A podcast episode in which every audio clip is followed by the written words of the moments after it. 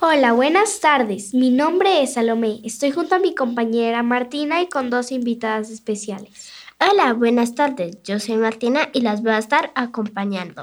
Hola, yo soy Elisa. Soy una estudiante de grado tercero como mi compañera Taliana.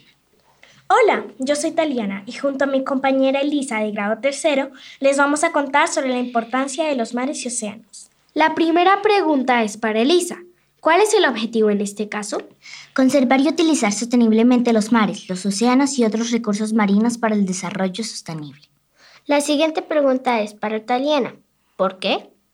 Los océanos proporcionan recursos naturales. Además, las zonas marinas protegidas contribuyen a la reducción de la pobreza, aumentando la captura de pesca, los ingresos y mejorando la salud de las personas. Gracias por tu respuesta. Esta pregunta será para Elisa. Parece algo digno de proteger, entonces, ¿cuál es el problema? Por actos humanos toda la basura llega a los océanos y mares.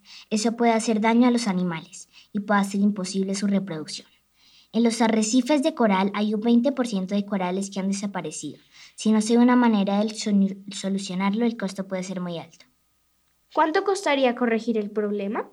El Convenio sobre la Diversidad Biológica plantea un gasto único de 32 mil millones de dólares y en otros gastos 21 mil millones al año, según la página oficial de los Objetivos de Desarrollo Sostenible www.un.org slash Sustainable Development. ¿Qué podemos hacer? Para lograr sostener el océano necesitamos unirnos todos los países para proteger los hábitats en peligro. ¿Puedo añadir algo más? Sí, claro. Para tener diversidad biológica y garantizar la industria pesquera, deben crearse y exigir leyes que protejan las especies. Solo se deben pescar los adultos, no las crías, para facilitar la reproducción.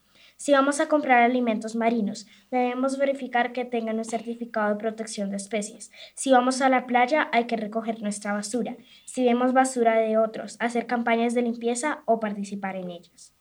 ¿Puedo añadir una última cosa? Claro.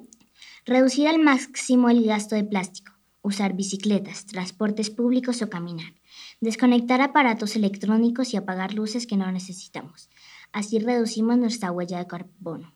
Y lo más importante, contarle a todos nuestros conocidos la importancia de cuidar los océanos y mares.